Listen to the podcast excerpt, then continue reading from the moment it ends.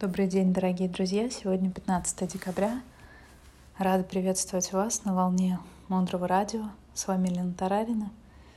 Блокнот, ручка для записи и немного вашего времени для важного и ценного. Мудрое радио. Слушай голос. Сегодня наша с вами тема для разговора — это высокомерие и гнев. Когда человек гневается, он ощущает боль. Но почему он ощущает боль? Потому что у боли есть задача — разрушить наше высокомерие. Но что не так с высокомерием? Когда у меня есть высокомерие, меня невозможно научить. Ну и что, у меня ведь есть свое мнение? Ну и что, у тебя есть твое мнение, ведь в этот момент твое сердце закрыто. Ну и что, что мое сердце закрыто? А то, что пока твое сердце закрыто, ты не можешь испытывать сострадание – а до тех пор, пока мы не можем использовать сострадание как лекарство, наша боль будет только усиливаться. Есть очень известная история о том, что много людей раньше на войне умирали, потому что они заражались, и во время войны не было возможности качественно им помочь. Но потом изобрели пенициллин. И теперь каждый раз, когда кому-то делают операцию, вводят определенную дозу пенициллина для того, чтобы бактерии не смогли размножиться и не смогли мешать организму восстанавливаться. Но сейчас в медицине есть достаточно серьезная проблема. Появились люди, нечувствительные к пенициллину. И это означает, что риск заражения во время того, как они будут пытаться выздороветь, возрос сотни раз. Как это связано с гневом? Гнев — это не чувствительность к пенициллину. Гнев — это не чувствительность к тем лекарствам, которые действительно помогают. И сейчас мы говорим о сострадании. Что такое сострадание? Как оно проявляется? Сострадание проявляется в том, что я одинаково уважаю свою боль и боль другого человека. И если я порезала палец, то я себе сострадаю. Я ухаживаю за своим пальцем, я зеленкой его мажу.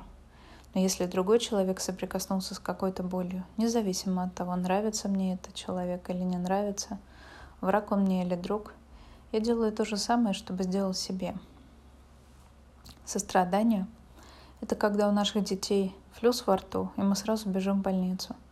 Но когда у нас уже зуб раскрошился, потому что его давно уже нужно было полечить, мы терпим, экономим. Вот это не сострадание. Это обесценивание собственной боли. Это эго, это гордыня.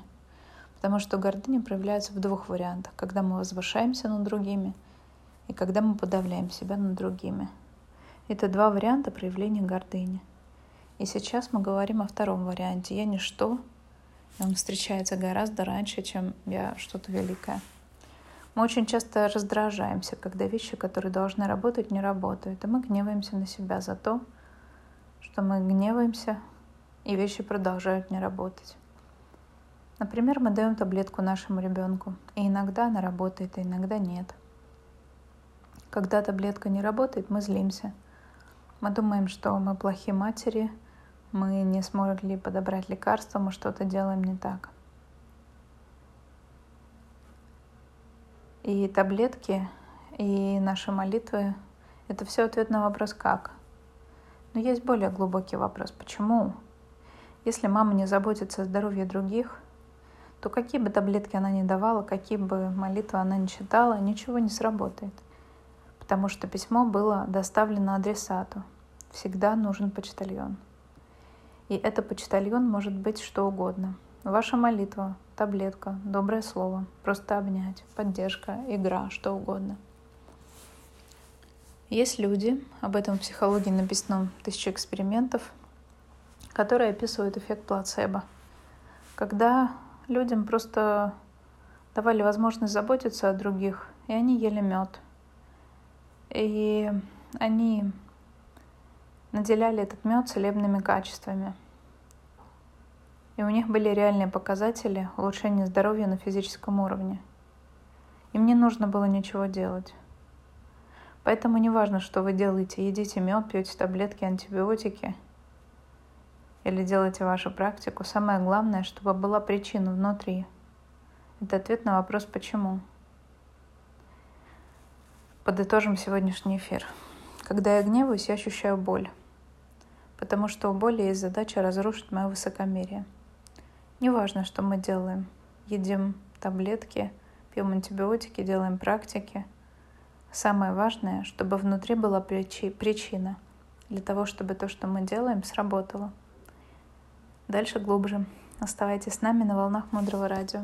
Мудрое Радио. Жить на глубине. С вами была Елена Тарарина. До встречи в эфире.